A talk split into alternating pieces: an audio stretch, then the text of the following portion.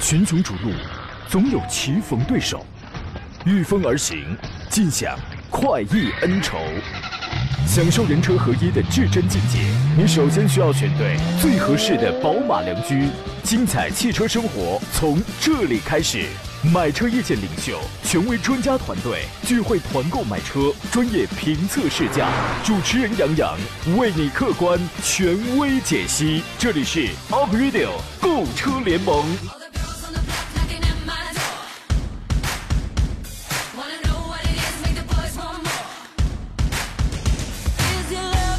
来啦，诸位，欢迎在礼拜五的上午时间收听山龙小广开发启航的 Aprilio 购车联盟，我是杨洋，在济南问候全省的汽车朋友。马上又逢周末了啊，周末您就可以出去消费了。很多人不都喜欢别人把自个儿当有钱人吗？哈，我就觉得吧，这个价值观呢有点偏。前天节目里我还说呢，我说幸福很多时候是不以物质做衡量标准的。你知道有钱人过的是什么日子呀？啊，我就知道啊。其实真正的有钱人呢，他是很低调的。外头外表你是看不出来的。你比如说我啊，你就拿我来讲，虽然我在外边我经常骑自行车，但是你们啊，你们谁有知道？其实我家里还有一辆电动车啊，怎么样？两部车的有钱人啊！今天直播一个小时，欢迎跟我们来探讨研究一下选车买车的专业问题啊！直播间两路热线已经开通了，号码分别是零五三幺八二九二六零六零八二九二七零七零，还有这种网络互动方式，您可以关注我的新浪微博山东交广杨洋侃车，凡是有大事儿。有正经大事儿，我都是通过这个来进行发布。车友群大家来了，已经已经很早，已经开始很踊跃了。微信公众账号请关注山东交通广播以及杨洋侃车，在微信公众号里面直接搜索后一个呢，直接搜索这个汉字“杨洋侃车”或者小写的拼音全拼“杨洋侃车”，那么你都可以找得到。节目以外的时间，通过这个跟我来取得联络啊。说说这个明天就要开始的，我们山东交广联合凹啊联合凹凸猫共同举办的这个汽车电商节，十九和二十号。啊，那就是本周六、本周日，那就要开始了。准备买车、换车的朋友，以及想现场跟我们来见面、来互动、来赢取这个礼品啊，然后来过一个不一样的五二零的朋友，都可以来到济南京四路的万达广场跟我们来见面。明天上午应该是十点多正式开幕式啊。呃，我们三档汽车节目的主持人携手了十四大畅销车品牌，组建了汽车战队。想买车的话，那么我们就在现场，您可以来这个找到我们啊。那么同时呢，您最好是提前报个名，我们给您准备了很多的这个有八重好礼嘛。报名电话是四零零六三六。幺零幺幺，或者在我们的官方微信号上直接回复阿拉伯数字五二零啊，报名参与就可以了。今天您依然最后一天可以发送关键词“杨洋”加入我的战队。第一个“杨”是木字旁，第二个“杨”是铁手旁，发送这两个关键字。那么到微信平台上进来以后呢，要点击我也要助力啊。听说他们今天是最后，我第一天没穿上鞋，第二天我是唯一一个拎上高档皮包的，谢谢你们啊，我。我第二天我才搞，我才搞明白这个东西它得怎么玩。然后呢，最后一天应该是帽子了啊，应该是可以是助力送帽子了。谢谢你们吧。喜欢这个车展啊、买车啊，跟我们来玩的朋友，明天后天咱们就要见面了。我呢，时间安排是这样，我会在明天上午十点的开幕式，以及明天晚上六点半到八点半的互动环节当中，我会在京四路的万达广场与你来见面啊。今天的座上宾呢是北京少卿奥迪的总监少青老师，你好，邵老师。杨洋好，听众朋友大家好。诸位请注意，这是真正的有钱人来了啊！嗯嗯，这个平胸而论，这别看我骑着电动车啊，我家里有钱，有一辆电动车。不不，你为什么要 你为什么要说我的台词？换了您的话，你就得自行车。换了你的话，你就是我，我家里还有两辆，是吧？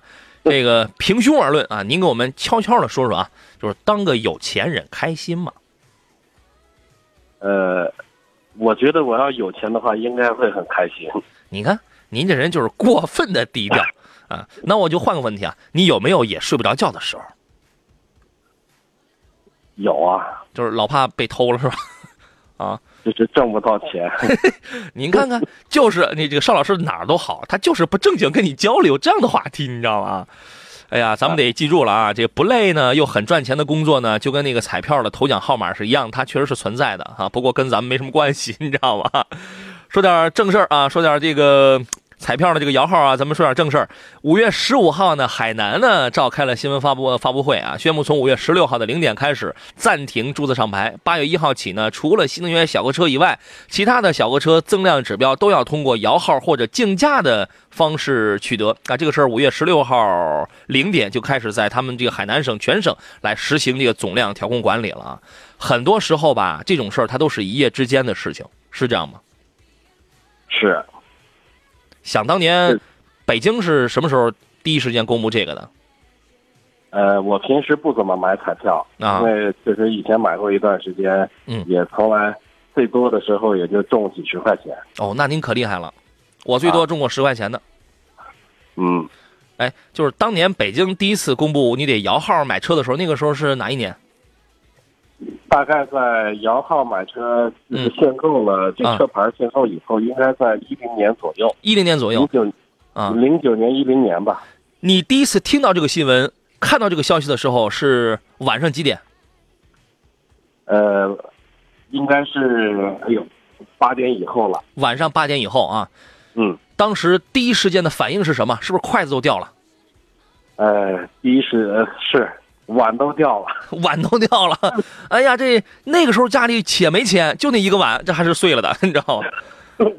这这这个是这样嗯，这个我听说要这个限号，啊是提前有这个有消息放出来，啊，说要限号。那个时候提前有消息啊。我当时呢有两个号，有一个号呢是一辆小二手车的二二手奥拓，嗯，一个同事同事买去了，始终不过户。啊，我当时我就想啊，我说别不过户，回头麻烦过不了，嗯嗯我就硬逼着人家在限号头一天给把户过给他了。那个时候给了您多长的准备时间？呃，你要说能过户，我觉得怎么怎么着这也得好多天啊。呃对对对，就是提前一两个月有这种小道消息。挺好，你看这个海南人家也给出了你的预备时间来。你看五月十五号开发布会，从五月十六号零点开始就暂停注册上牌啊。啊，你也有点准备时间。这个您是有经验的，我觉得您是不是不是可以给我们来分享一下这摇号以后得怎么买车，这个流程是什么呀？呃，摇号呢是北京市这边的摇号是得需要买社保，比如说社保是哈满三年还是满五年，啊，呃，然后呢得正常纳税，嗯，然后一个人的名下呢不能有呃不能有机动车，嗯就是你不能有机动车号牌儿啊这种情况才能参与摇号。嗯如果是夫妻双方的话，如果说先生有这个摇号资格，但先生有一台车，可以把这台车过给媳妇儿，哦他可以继续参与摇号。哦，那这个流程是什么样的呢？流程就是提交，提前向上这个，在第一时间，北京市这个摇号的，它有一个官网，北京市机动车啊，呃，指标调控办公室。好，这样啊咱们先进广告，回来之后，请您给我们简要来介绍一下。好了，我们继续回到节目当中，这档全新的节目将在今天下午将正式首播啊。呃，我们回到节目里头啊，还是先请邵老师给我们来分享一下您当时您刚才说到哪儿了？这个办号摇号的这个流程是吧？对流程啊，您快呃跟您快跟我们再来说完这事儿大啊。家其实都反映过来一个什么事儿，就是参与摇号的人太多。嗯，这个他是按名次排的，就是谁先第一个啊提交的那肯定摇号的这个手续。啊，那如果说很多人同时摇的话，就是先参与的这个先提交的，那你要是人人都能参与上，那叫发号，对，那个不叫摇交号的提交的越早越好，因为这个获得号牌呢，这边就有两个途径，啊。第一是参与摇号，第二是参与拍卖。啊，对拍卖对，竞价对吧？海南这不也说了吗？他也是摇号跟这个竞价啊，摇号或竞价啊。呃，然后还有这个拍卖呢，是指的是法院的这些罚没车辆。嗯，罚没车辆呢进行这个平台拍卖，它的拍卖就是一般人出价都是，比如说上限是这个车帕萨特是十五万。嗯，几乎所有人都直接给到十五万。嗯，给到十五万怎么办呢？谁先得呢？那就是谁第一个在北京市机动车管理办公室的这个平台，谁第一个提交的啊，这个指标摇号指标这个申请，那就是归谁。他他这个提交的话是可以网上先填一个申请表，呃，对，网上填这个提交这个手续。对，那这个还真得赶早，就是这申请摇号流程一般是先提出申请，然后他给你一个申请编码是吧？然后呢，你嗯参加摇号，你这样他给了你编码之后，你就有这个资格了。有了资格的话，马上登录他那个网站填那个申请表，是吧？好像是政府也会开一个这个呃对外的这种窗口吧。啊，呃，然后你哗哗，你把这个交了之后，你你就每天你就一件事儿就好了，你就盯着这个网站，或者每天你就打电话，有没有我出没出结果啊？后来你确认了你摇号成功了，那你就可以了。如果如果没有摇中的话，它是要转入下一次的，是吧？啊，对，这啊个如果说摇号这次不中的话，他转入下一次接接着摇。你们那儿紧张点儿我记得原来何志茂先生跟我说，他大概是摇了得三年多，呃，三年现在是有幸运儿这是啊。摇摇七八年不中的。哇塞，幸运儿啊！这个，哎呀，来，咱们来听一听这个热线上朋友的问题。我们听听这个彭女士啊，她的买车提问是什么？你好，你好，杨洋。你好，女士，请讲。嗯，我想买一辆就是三十万以内的裸车，大概想买那个呃 GLA 二二零的奔驰那种的。嗯嗯嗯。哦，小型 SUV 啊。对对对，嗯我想让你给我一些意见，就比如说嗯我这个价位还能买到什么性价比更高的车，或者嗯是这一款车你有没有好的分析，在奔驰以内的还有给我推荐的。我因为我对车真的不懂，但是我最近一直在嗯听你的节目，啊所以我我想让你给我一个答案。啊，觉得我们节目还凑合，还能听吗？很好听，啊，谢谢。这档节目主要是因为主持人长得帅，我跟你讲，其他的都是次要的。对，是。啊啊，这个小奥拓在外头说导播也挺帅，你上边儿去吧你。这那个三十万左右，就是喜欢你。首先车型就是喜欢这种小型的车，不要太大的这种 SUV 是吧？对，因为奔驰它这个纯越野，我直接就买不了，啊对 太贵了。对，呃，这种就是叫 SUV 嘛，它也这个越不了野啊。对，它它就是稍微底盘高一点，因为我每周大概有五十公里的这个盘山公路要走，每周都要走。嗯，盘山，请注意是盘山公路，而不是盘山土路，是吧？嗯、不算土，但是也不算公路，反正也是有有些呃沙土啊、石子什么的，就是有有好走有不好走，就是从淄博到莱芜有一段公路要走。每周五十公里啊。啊、对，每每周都要去走。哦，来，那个邵老师，这个接下来你就不能说了再详细了，因为女士，我怕您说了要是再详细，这个小奥拓他就去这个每天他在那儿等着你，你知道？哎呀，那个邵青老师，您是什么意见呢？那这个女士她对空间的要求大不大？一个人开吧，希望估计是。空间希望大一些，还是够用就好？够用就好。嗯够用就好嗯。呃，够用就好的话，其实我给您推荐，要是这个档次的三十万左右的 SUV 呢，它属于紧凑型的。您嗯看的 GLA，呃，这个档次的您能选的，我觉得推荐两款，一个是宝马的叉一，嗯在这个价位，再一个就是奔驰 GLA。嗯 GLA 呢，像您这这个花俩就可以三十万三十万以里的裸车呀、说实话买不到什么太高配的，也就是比入门级高一点，对，高一个档。嗯嗯所以呢，这个价位它肯定是最贵的，相应的，宝马叉一的价格呢，相应的要比这个 GLA 基本上是差不多啊，嗯，嗯也是基本是入门级的，啊，能买到呃两点零 T 的是吧？对。卖嗯二点零但是的。但是我觉得，如果说呃您对空间要求会更大一些的话，或者是要求的是性价比，要求的是车里边的配置高、更实用的话，差异也可以，也可以考虑途观、途观 L。啊，哦途观 L 这个品牌，这个这个其他的品牌，途观 L 是一款很好的车，但品牌号召力可能它就往下走了。人一小姑娘，对吧？可能还是对于这个品牌这方面有一些需要。呃档，次上可能差一些。对，GLA 跟叉一，我觉得你完全就可以在这两个车里边来这个挑选。呃，叉一呢，你能买个两点零 T 的，它的一个卖点是什么呢？我觉得在这种情况下，你就不要追求这个操控性了。它的一个特点是什么呢？它换成前驱了，对吧？它这个嗯这个国产以后，两点零 T 的动力对你来说肯定没问题。它比 GLA 空间要更大，而且后备箱你铺平了之后是一千六百多升。这个你要是偶尔要是带点东西啊，或者您您这个自个带个家人带个朋友，它尤其是后排坐着比 GLA 要更宽敞，更加的舒服啊。当然 GLA 您作为一个两个人的这种驾驭来说，它也没有问题。这两个车保养费用应该相差不大。然后从性价比上去讲的话，GLA 呢，它这个价格比较的虚，它要虚一点，哦啊，那济它它要贵一些售价大概在多少？应该也都在三十左右。你现在买的是二二零是吧？二二零整体的优惠幅度其实并不是很大。我我一直没去 4S 店看过，我一直在啊听你的节目。听完之后，我就觉得你跟我的推荐，我就去买了，就就嗯，因为我也嗯没有、没有店。呃，你这样，我觉得你可以问问，你可以先从网上，你可以先找一个济南有那个三家奔驰店嘛，对吧？哦济南有三家奔驰店，您可以先比比价格，比比价格，你确定你要在哪儿买？完了之后，我们可以帮您再谈一谈。但是奔驰的 GLA 现在价格应该来说是比是比较坚挺的。哦，啊，好，那我知道了。嗯还有其他问题吗？嗯，我是在微信上有看你，比如说你去买车的时候，他说呃，就抖音嘛，他说你要看车窗的那个磨砂的那个什么日期，还有什么日期去对比，啊，这个靠谱吗？抖音的这个，这都是我们玩剩下了。这个他说的应该是看车窗上那几个数字跟那几个点儿，玻玻璃的出厂日期哎。，对，哦看玻璃出厂日期来判断这个车的出厂日期。我们我们行业里边，我们是用来他看这个二手车的。嗯，哎哦，看看二手车特别靠谱，因为什么呢？因为你通过这个条形码，呃，简单教大家一个一个一个一个招儿哈。你这个比如说这个条形码上它那写了个七，然后在七的前面有两个点儿，这个七它代表是二零一七年，因为你去买新车，它不可能是二零零七年的，对吧？它代表是二零一七年这块玻璃下下线，或者说这块玻璃生产，或者说这块玻璃生产出来组装上的，它跟这个车的生产日期几乎它是比较接近的。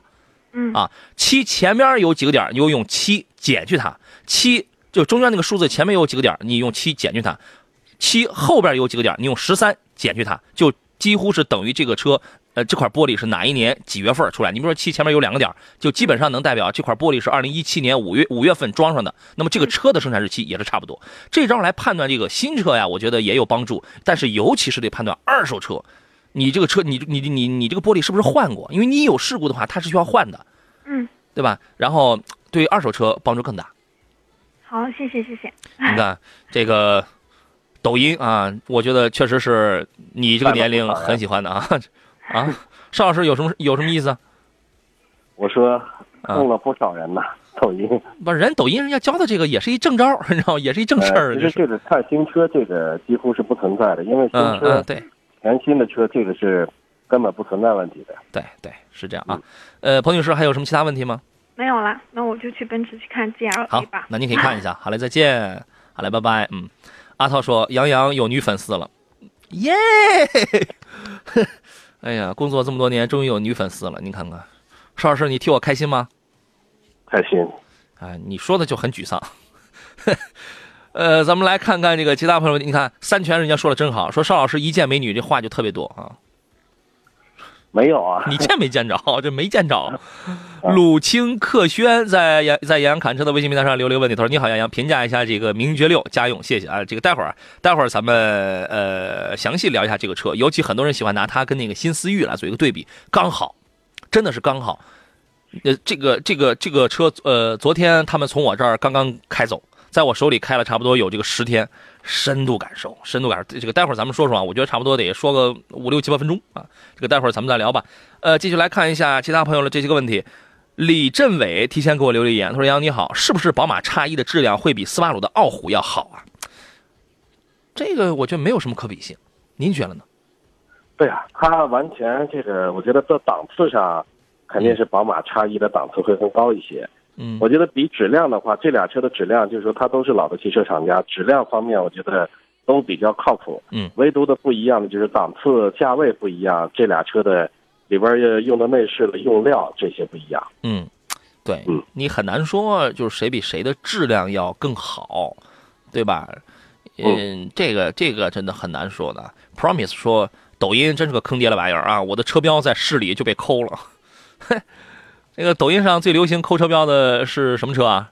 奔驰啊，还是劳斯莱斯啊？这个还是什么呀？您的这个车标被抠了，哎呀，受累，非常受累啊！我看一下时间啊，我们还有一点时间，我们可以来说说这个其他的一些个问题。呃，四月份的新能源车的这个销量排行出来了，呃，用一句话来概括的话，就是便宜呀，跟这个账号呢，渐渐的不再是新能源车主的一个首要考虑的一个一个一个一个问题。可能他也在考虑这个，但是至少他已经不是首首要的考虑问题了。呃，这这是五月九号中国车联会公布的四月份的新能源车的这个销量数据，二显示二零一八年四月份呢，这个整体销量达到了七点三万辆。同比去年三月增长了百分之一百五十，环比三月增长了百分之三十一。纯电动车呢是达到了五万六千四百六十八台，占比百分之七十七点四。插电混车型卖了一万六，占比百分之二十二点六。你看，这说明大家是有选择的，纯电动还是卖的要更多一些啊。咱们先进入半点广告，回来之后咱们再接着聊。群雄逐鹿，总有棋逢对手，御风而行，尽享快意恩仇。享受人车合一的至臻境界，你首先需要选对最合适的宝马良驹。精彩汽车生活从这里开始。买车意见领袖，权威专家团队聚会团购买车，专业评测试驾，主持人杨洋为你客观权威解析。这里是 Up Radio 购车联盟。好了，诸位，我们继续回到 Up Radio 购车联盟在星期五上午的直播当中。听完了今天的山东交广的节目，您基本上明天就可以享享受周末了。当然，如果是济南的朋友或者济南周边的朋友想周末跟我们一块来过的话，十九号、二十号我们在京四路万达广场有山东交广携手凹凸猫的五二零表白一下，为爱而购汽车电商节在活动现场，我们将携手十四个汽车品牌，现场跟你来进行互动啊！买不买车？你可以买车，你可以赏车，你可以现场跟我们来见面来进行互动啊！那么我的应该是在明天上午大概是十点左右会是开幕式，开幕式上你能你这个咱们能见面，然后明天晚上六点半到八点半在现场我会发奖。啊，对这个活动我们会进行到晚上啊，这个您都可以跟我们来这个进行见面啊，我们期待看到诸位，提前拨打报名热线四零零六三六幺零幺幺，想支持杨洋的战队的话，可以给微信公众账号山东交交通广播发送“杨洋”两个关键字，那么就能收到我的战队的这个微信二维码，加入进来就可以了。第一个杨是木字旁，第二个杨是提手旁啊。那么还有还有什么要说的？呃，剩下半个钟头，各位遇到了挑车买车的问题，欢迎跟我们来交流。热线电话是零五三幺八二九二六零六零八二九二七零七零，可以给我发微博、发微信、发 QQ，我全部照单全收啊。今天坐上宾的是来自北京的邵青老师，你好，邵老师。杨洋好，听众朋友大家好。这个四月份的新能源汽车销量，我不准备要多讲了，主要跟大家来来说说这个销量的 Top Ten 吧。这个销量汽车车企销量 Top Ten 吧，卖了第一的四月份卖了第一的是比亚迪，卖了一万三啊，本月同比上涨了百分之一百一十六。呃，你觉得比亚迪里边有什么新能源车卖的可能会比较高啊？呃，秦是价格高还是销量高？销量，销量，嗯，我觉得比亚迪里边的这个 E 是 E，它卖的应该还可以，因为在马路上老谁看到。谁？E 对啊，E 六那样的是吧？对对对，明白，嗯。呃，E 六在南方，在南方特别多。我有一年我在深圳出差的时候，我还打过那样的一台车呢啊。然后呢，排第二的是北汽新能源啊，北汽。排第三的是上汽乘用车啊，这个上汽里边，你包括这个荣威系列的。今天早晨我还在我微信平台上给听众回复问题，有那个问小 E R 叉五的，还有问大 E R 叉五的啊。然后呢，奇瑞、智斗、江淮、上汽通用五菱。其实上汽通用五菱这个纯电纯电动车比较的小，而且它现在在那个总部在广西柳州啊，因为它总部是在柳州，在广西那边有一个大概叫 E 一百还是叫什么东西，长得跟智斗大小是是差不多，但是在中国的其他地区这个点儿就非常少了。另外还有华泰、江铃、众泰，这是就是销量呈一个递增的态势，从最多的一万三到最少的两千八。啊，那么这是我觉得大家要买这个新能源车的话，可以参照一下这样的一些个品牌啊。呃，节目一开始不是有那个叫叫什么来着？叫鲁辽克轩这位网友不是问到了这个名爵六嘛？我我刚才我讲我刚我说刚好这个车在我手上开了十天，我们可以聊一聊。他刚才又给发了个微信，他说我想买这款车，假如自己谈好价格后找你还能优惠吗？杨洋，全山东啊，我不敢说能给你优惠多少，因为他这个车他刚刚出来。但是如果全山东如果我你找我如果没有优惠的话，你找别人就特别难了。为什么呢？因为我可以直接找到他厂家老大。但但是你如果说他们就是因为这个咬准了就是新车，我们现我们现在这个总裁他就是规定他就没法优惠的话，那谁都不行啊！我就这意思，对吧？这个这个我完全我可以这个帮你来谈，这个没有问题。但是我不敢我不敢说你这个新车出来之后就一定能有能有优惠。但我这话不是吹牛的，我你如果找我没有没有优惠的话，山东你找别人那就没有用了啊。呃，我们这样，我们这个时间呢来连线一位吧。因为我那车就是从人家家里拿到的啊，来连线一下济南二环西路大成名爵四 S 店的内训师姬生强姬经理啊，您好，哎，你好，你好，杨洋，哎，你好，观众这个听众朋友们，您姓姬？啊，这可是大姓啊，这是，对对对，哎呀。是吧？那个我前段时间首先试驾的，我先试驾的是名爵六的那个插电混，啊，用哎用一个用一个字来形容就是爽，真的是非常爽。后来我拿到的是 1.5T 的那个顶配的燃油版的那个名爵六，我开了有十天。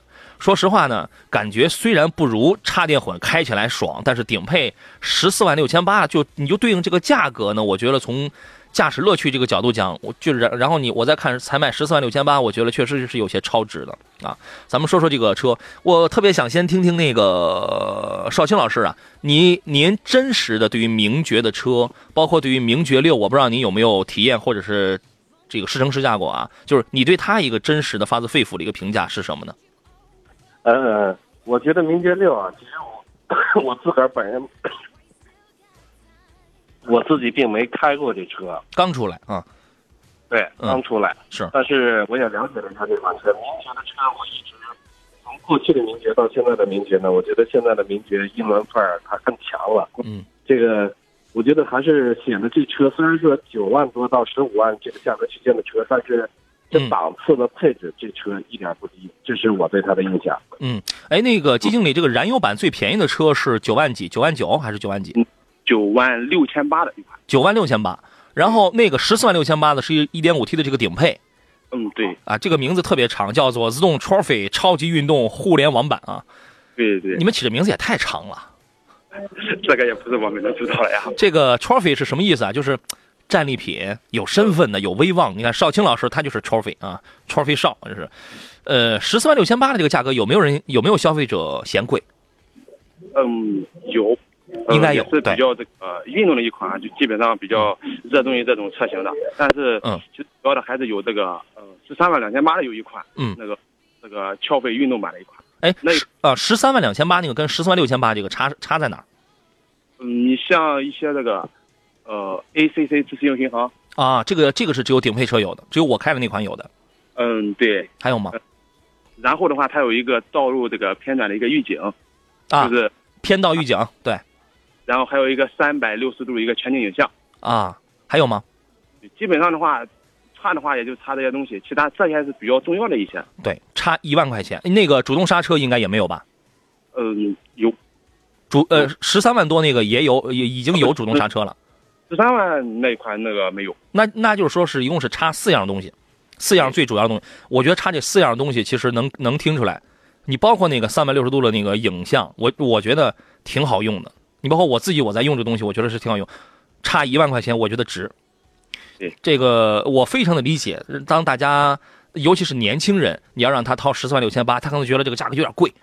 我建议大家去体验。如果你看完之后呢，呃，我不敢说百分之百，真的是有可能你会觉得这个价格值。这个价格呢，相呃基本上就相当于是新思域和昂克赛拉的两个尊贵版了，那个指导价还便宜九还便宜九千左右。啊，昂昂克赛拉现在是有几千的优惠，思域优惠很少，可能有的地方可能还在加价。这个车我们聊一下啊，那个首先说这个外观，我开那几天在路上回头率特别的高，因为燃油版主打是一款红色溜背溜背车身，掀背后备箱特别漂亮。第一天下午给我送来车的时候，我们单位有几个老同事啊，就在楼下全都围上去看去了，应该没有人嫌你们车难看吧？嗯，对，这个车的话，呃，十个人试的话，十一个人都会说好看。首先第一条那就是好看，那个插电混它是主推的是一个灰灰色，对对吧？但是我觉得还是红色漂亮，哇，那个有点像琉璃红，那个真的很漂亮。这个这个轮毂也大，因为那个什么，因为尊贵版的思域跟昂克赛拉我全开过，他们配的应该是十七寸的轮毂，二幺二幺五五零比的那个十七寸轮毂。然后那个昂克赛拉的那个大概呃，这扁平比大概是在四十五左右，但是名爵六它是二二五四五二幺八的这个轮毂，那个轮毂很漂亮的，特别漂亮啊。那个通风盘也这个足够大，空间我觉得空间这个值得一提。呃，从尺寸上去讲的话，比昂克赛拉，尤其是比新思域宽敞很多，尤其是后排头部的这个高度，包括后备箱，包括这个地板的平整度上，您能给我们来说说这个空间吗？嗯，你像空间这样，正常我如果坐进去的话，就是葛优躺随便躺。葛优躺，对，这个现在不是流行啊，葛优躺嘛。嗯，而且那个头部空间的话，基本上呃两拳的距离。嗯它这个头部空间比那个本田思域的后排确实要高很多，高五公分左右。这个对于后排的这个这个这个，我我觉得唯一有一点就是后排那个座的中央中央那个座它没有头枕，它有它有扶手，但是这个是省了成本了，这个是没有头枕啊。呃运动型车可能大家都在前排啊，反正这个车的空间是够用的，对吧对？它是空空空间很好，对，那个那个后备箱是掀背式的，你一拉，你一嗯一把它举起来之后，它这个这个容积还是蛮大的啊。十四万六千八的这个顶配呢，配置非常丰富，您给我们来介绍一下吧，听听您的说法。嗯，你像最主要的，你像这个，首先这一款的话，采用这种运动内饰，嗯，发动机的话，一点五 T 涡轮增压的这一款，嗯，嗯，然后的话，嗯，配置这一块儿，你像呃这个呃一键启动，嗯无钥匙进入，嗯，包括这个十八寸的这个呃双色战戟式轮毂，嗯，嗯，还有的话轮毂真的很漂亮。嗯，对，而且这个标配的话，这个胎压监测，嗯，包括四轮的话都是独立悬挂的。嗯你像还有现在女士用比较多的，你像这个自动驻车，嗯，Auto Hold，哦对，这些，而且这个多功能方向盘，呃，而且四项调节的，嗯。其实这个，而且这种小，这个方向盘比较小，嗯，比我嗯。开的这个其他车还都要小一些。对这个转弯半径其实这个车不算大，嗯，对，嗯，呃，还有一些很重，要的，还有一些特别重要的啊，对。换挡拨片儿对，换挡拨片说实话，我在试驾的时候我就用了一回啊，然后自动大灯、电耳、电子手刹，它是有三种驾驶模式的：经济、正常、运动。其实还有第四种叫自定义模式，这个是你可以自由的调节这个转向力度啊、动力响应灵敏度，还有这个空调的这个成分。它这个这个这个叫这这个其实它是第四种啊。咱们先进广告，回来之后接着聊。好了，各位，我们快速回到节目中，咱们抓紧点时间把这个 MG 六的这个，呃，给大家来这个分享完啊。配置刚才咱们说到的那个，它配置其实还是蛮多的。除了刚才我们说到那个，还有 ACC 自自适应巡航，对吧？你有这个，那肯定它就是基于定速巡航嘛，对吧？偏导预警、跟车距离提醒，那个主动刹车呀，我说实话，我我没有体验过，因为我没有跟那么近过。它这个功能是，你跟的多长距离之后，它会主动刹车呀？季经理。这个的话，应该是在，嗯，几米，大概是几米的范围吗？嗯，是，呃，如果他有的话，有这个行人，还有一个这个车。如果是在车辆的话，应该是在这个呃五十米他开始是限速刹车。如果是行人的话，是在。嗯，对，它这个有高速和这个普通的行驶，是吧？啊，这个这个这个功能我倒没有体验过，因为我没有跟车跟那个跟那么近。有 Auto Hold，它有一套空气净化系统，三百六的这个全景影像，这个咱们不说了。它这个功能啊，它不仅是在倒车的时候它是自动启动的，就是当你车打着火你启动的时候，只要你车旁边有东西，它都会它都会自动。启动啊！可是有一条，就是它这个倒车的，还有这个三六零的这个影像，在工作的时候你是语音，因为这个车还有一个还有个功能叫斑马智行，对吧？你在影像工作的时候，语音控制是不工作的。我觉得这个逻辑设定的是很好的，因为它是为了安全起见啊。然后呢，如果要对比配置的话，我之前我考虑过，这个顶配了这个十四万六千八的这个名爵六，比尊贵版的那个思域，我觉得除了有价格的优势之外，配置上多了有什么？主动刹车、三六零影像、换挡拨片、自适应巡航。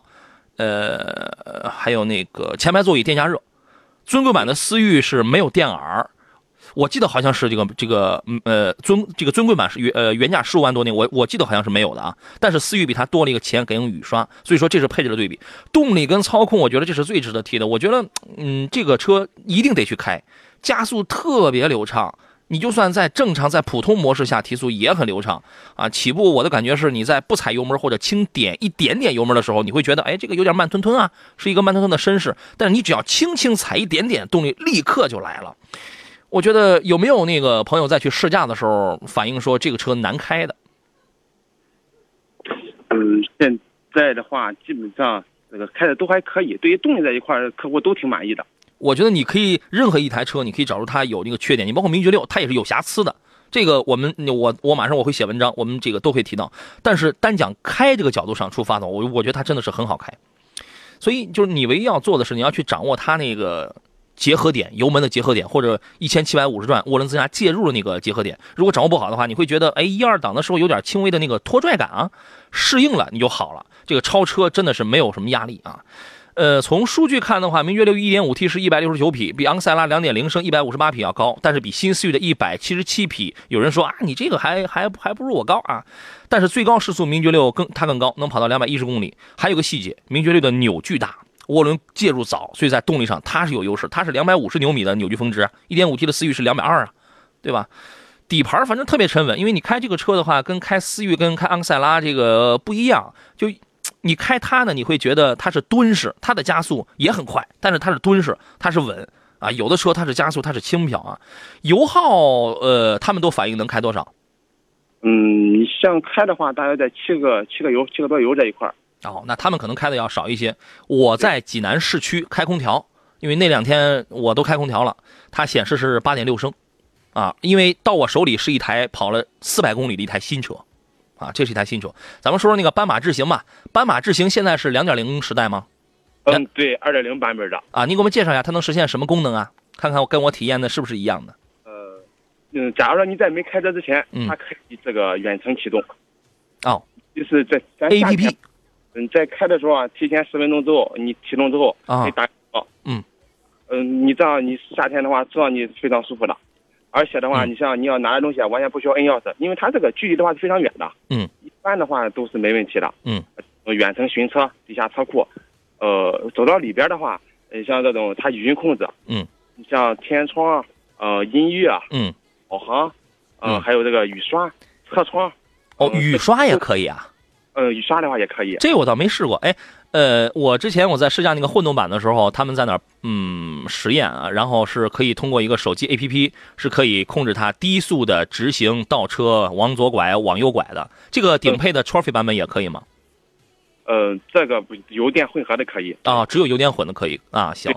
那么在这个车上，我的体验什么？语音控制、音乐导航、天天窗，这个这个都没问题的啊。有一点我后来我才发现，就是它可以开启前侧的单一车窗，这点你们发现了吗？对，这个就是试过，试过是吧？就是为什么说单一车窗？因为它会自动检测到你这个声音，你说话的声音是来自于驾驶席的声音，还是你坐在副驾驶的声音？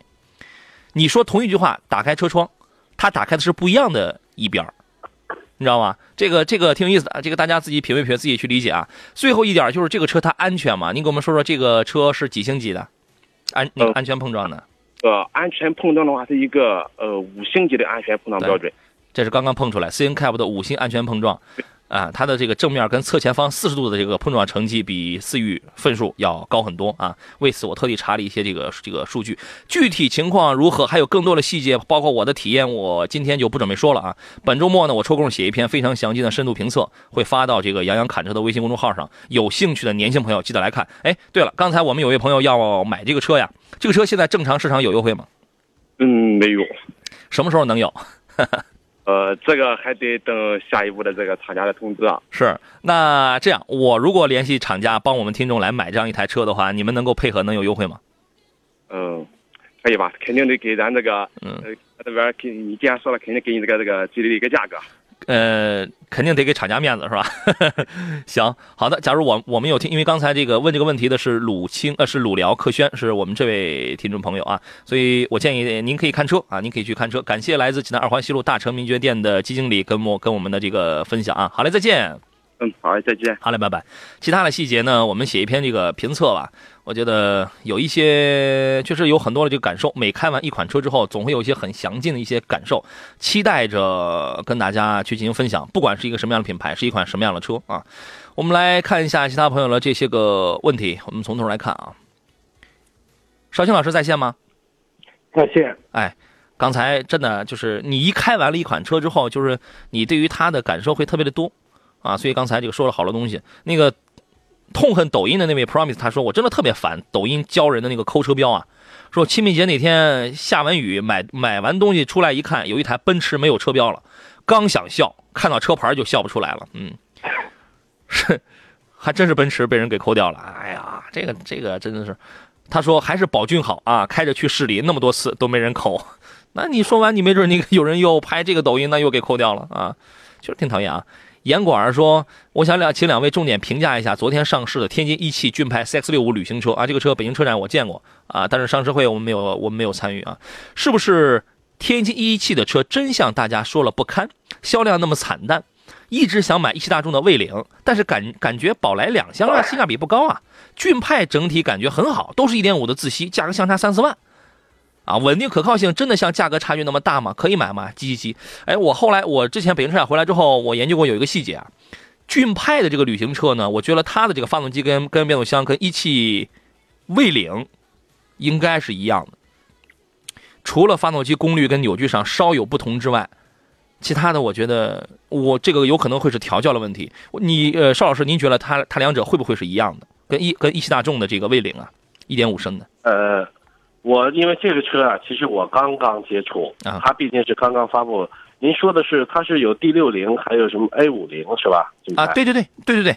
但是您刚才说了前面几个确实卖的很惨淡啊。嗯。那之前呢，这个天津一汽的，我觉得这个车很长一段时间可能都已经退出大家的视线了。对。虽然车也在卖，但是在市场的份额保有量确实非常的小。好惨啊！确确实是这样，因为它现在 CX 六五它是一个旅行车，之前咱们说过它没有自动挡。他打了一个概念是什么呢？哎，他因为他是昨天公布的价格大概是六万八到七万六，因为你想啊，你在六七万你想买一个旅行车，很少。您现在您能想起来的都有谁？您想起谁来您就说谁。呃，这个价位的旅行车吗？对，六七万上的有吗？有六七万的旅行车，很少是吧？特别的少。对，宝骏三幺零 W 那个算一个，但那个一点二和一点五升，它这个价位它要更低一些，对吧？真的非常少。所以说，你在这个价位，如果你想去买一台旅行车的话，你可能选择余地并不大。而这个车，我通过对比，我我我那个发现，同样是六是六千转，CX 六五的骏派八十三千瓦，蔚领八十一千瓦，同样是一百四十牛米的扭矩峰值和一百五十牛米的扭矩峰值，大家大差不多都在三千八百转左右输出，就它俩这个动力差不多。我觉得骏派这个发动机有可能是要么是借鉴，要么是仿 EA 二幺幺这个发动机的啊，这个我们后头我们可以研究一下。那么他说了，他前面说这个担心一汽骏派的车可能销量可能不堪，但是呢，他又觉得跟那个魏领差三四万，如果这个质量上差距没那么大的话，他那个意思是不如就买这个骏派了。对于这个观点，您怎么看？对，我觉得本身六七万、七八万的车，这个价位的车，它贬值，嗯就是这个车的品质再怎么着，市场保有量再惨淡，但是它的保值情况，我觉得这个价位的车普遍都非常的保值啊。而且，虽然说这个天津一汽的车过去这几年销量不行，但是它的质量，我觉得还是一直以来还可以的，所以您的这个结论是建议可以。可以考虑 CX 六五，对，现在要立刻下手吗？呃，现在先不要着急，它刚上市，我觉得您并买不到最合适的价格。嗯，确实如此啊，啊，这个我觉得您可以观望一下，因为你觉得 CX 六五会热卖吗？呃，热卖不敢说，对但一定得看。我觉得热卖的可能性非常低级别。里边这个跟它一样的这个市场定位的车型并不多，对，呃对对，但是呢，有必要说先观察一下。它打的，嗯，它主打的是一个差异化，嗯，但是你也要考虑一点，有多少买六七万车的消费者，他会去买一台旅行车，他会去接受旅行车这种款，对吧？我觉得这个也会是一个问题啊。是，哎，你一味的便宜，因为你便宜的一个价，你你是卖给这波消费者，你贵的一个价，你是卖给这波消费者。他这两波消费者，可能他的需求、他的口味、他的这个审美、他的需要，可能他都不一样啊。石宇争锋也抱怨说，真有这个手便宜的，把我车门上的那个字儿都让人给弄掉了。这石家石家小朋友这个调皮了是吧？呃，还有其他的有一些朋友留的一些问题啊，我们今天没有时间来进行探讨了。节目以外的时间，大家可以到杨洋侃车的微信公众号上给我来留言啊。第一个杨是木字旁，第二个杨是提手旁，或者等到这个下周一节目当中，我们准时再来进行探讨吧。感谢尚新老师，提前祝您午餐愉快。嗯，好，再见好。嘞，拜拜！感谢电幕前的诸位，我是杨洋，结束今天的节目。明天以及后天十九、二十号，山东交通广播携手凹凸猫的电商平台，我们推出的五二零表白一下为爱而购汽车电商节，就在济南京苏路万达广场与您准时见面。呃，没什么其他事儿了，想跟我们一块儿来这个消夏、来欢聚的，欢迎前来。好了，诸位，咱们周末再见。